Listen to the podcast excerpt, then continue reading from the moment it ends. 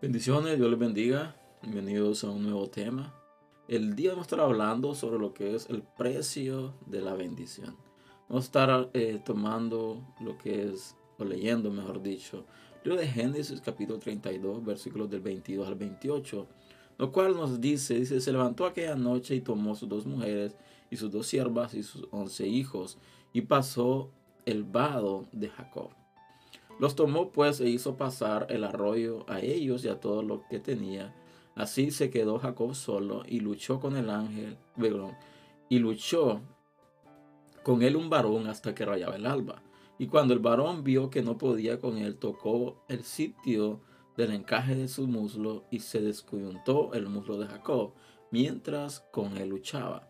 El 26 dice, y dijo, déjeme porque raya el alba. Y Jacob le respondió, no te dejaré si no me bendices. Y el varón le dijo, ¿cuál es tu nombre? Y él respondió, Jacob. Y el varón dijo, no dirá más tu nombre Jacob, sino Israel, porque has luchado con Dios y con los hombres y has vencido. Es un texto bastante interesante. Y lo que llama la atención es el versículo 28, cuando dice que cuál era el nombre de él. Y dice, no se dirá más su nombre Jacob, sino Israel, porque has luchado con Dios y con los hombres y has vencido. Alguien me comentaba una vez, me dijo, ¿cómo es posible de que alguien pueda vencer a Dios? Dios es invencible. ¿Cómo puede ser Dios vencido? Pero aquí no está hablando de un vencimiento en un sentido de que fue en contra de él y venció. No, está hablando en un sentido donde tal vez Dios no tenía planeado ciertas cosas. Tal vez no estaba en su plan ciertas cosas. Pero la actitud de Jacob lo llevó a dejarse vencer, tal vez. Tal vez no es el, texto o no es el concepto correcto, darse vencer. Pero la actitud que Jacob tuvo, el amor, el deseo fuerte de obtener la bendición. Algo que Jacob entendía muy bien era el precio que una bendición tenía, era el valor que representaba una bendición. Lo podemos ver desde que usurpó literalmente lo que fue eh, la progenitura cuando obtuvo la bendición de su padre Isaac. Recordemos de que hace un cambio, hubo un intercambio entre Jacob y Esaú, pero no un cambio de que ambos estén de acuerdo, sino que recordemos de que Esaú vendió su progenitura por un plato de lentejas.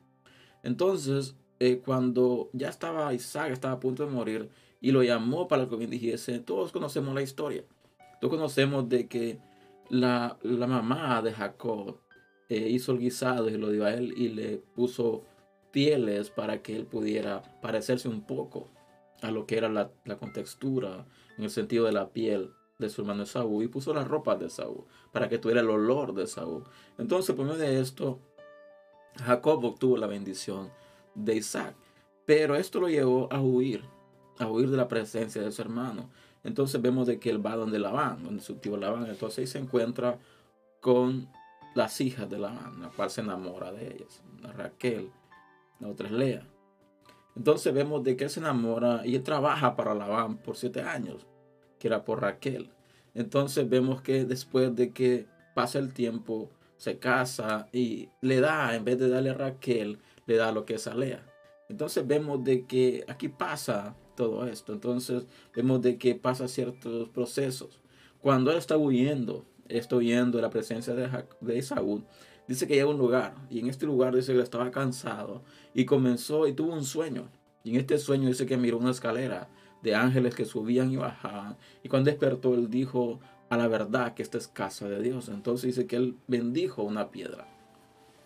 Y hizo una promesa, una promesa a Dios. Dijo que si él lo bendecía, si él lo hacía seguir y regresar a su hermano con bien, él iba, el Dios iba a ser su Dios y que le iba a dar diezmo de todo lo que él obtuviera. Esa fue la promesa que Jacob hizo a Dios. ¿Por qué? Porque él entendía. Jacob entendía perfectamente el valor de la bendición. Entonces vemos de que de regreso, Jacob va de regreso. Y lo primero que hace dice de que manda a sus dos mujeres y sus siervas. Dice, y a sus once hijos a un paso del vallado de Jacob. Entonces dice que después de haber tomado, dice que hizo pasar del arroyo de ellos y todo lo que tenía. Y se quedó solo. ¿Por qué se quedó solo? Es la pregunta, ¿por qué se quedó solo? Y podemos tomar muchas conjeturas. Una de ellas porque él tenía temor de que su hermano lo matase a él y todo lo que él tenía. Pero a su vez vemos que se queda solo. Pero dice el texto, relata el texto eh, textualmente, dice que luchó con él un varón hasta que rayaba el alba. Debemos entender esto, dice que era de noche. No especifica qué hora era de noche.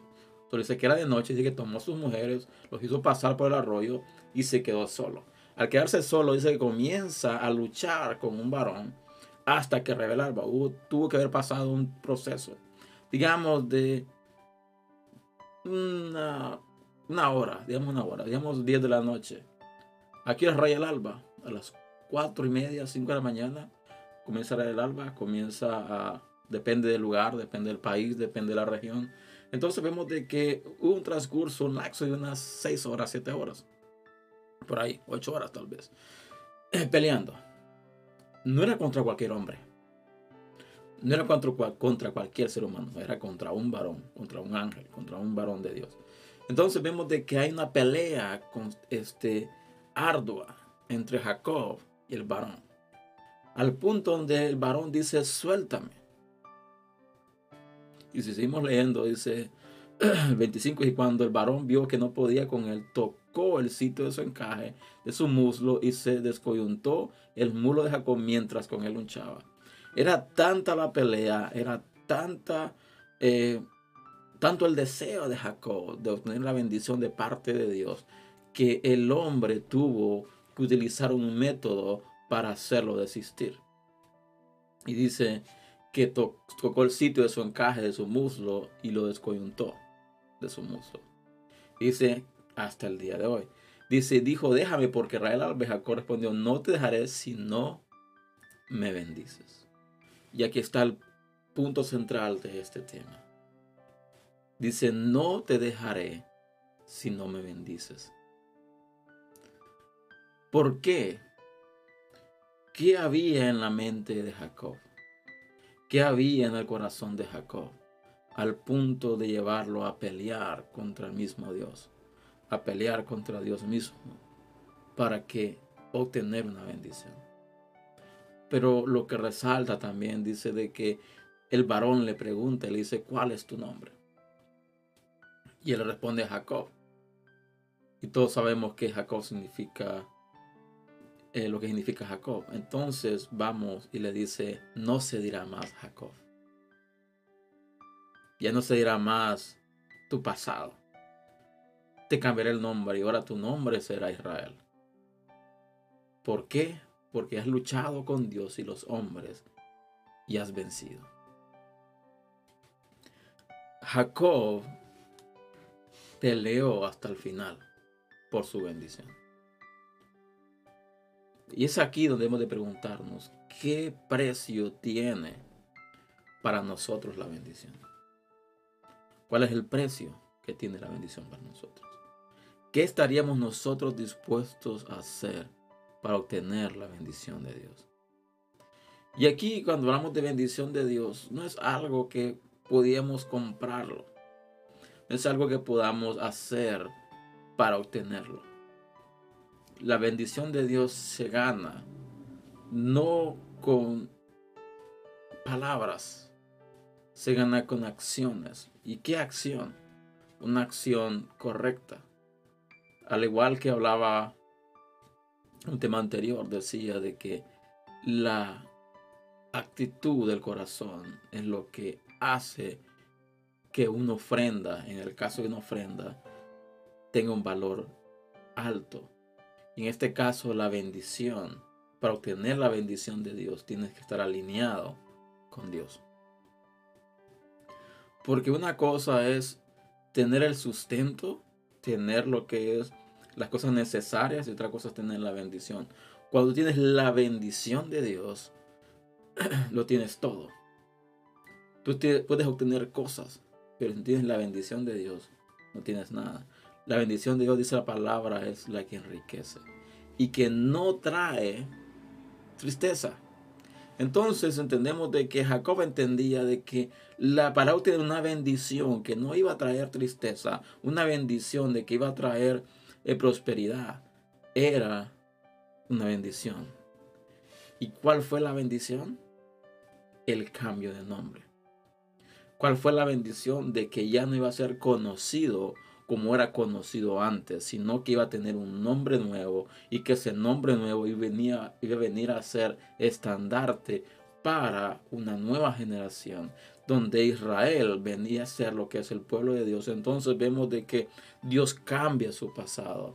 Y esa es la mayor bendición que podemos tener nosotros como hijos de Dios, como seres humanos, de que Dios cambie nuestro pasado, que Dios cambie todas las cosas y que las transforme y las haga nuevas. El precio de la bendición es el someterse a Dios. El precio de la bendición es de poner todas nuestras cargas en la mano de Dios y ser realistas, ser honestos, ser conscientes de cuáles son nuestras áreas que tienen que trabajarse, cuáles son las cosas que Dios tiene que transformar. ¿Para qué? Para que podamos adquirir la bendición. Mi pregunta es, ¿qué estás dispuesto tú a hacer para obtener la bendición de Dios.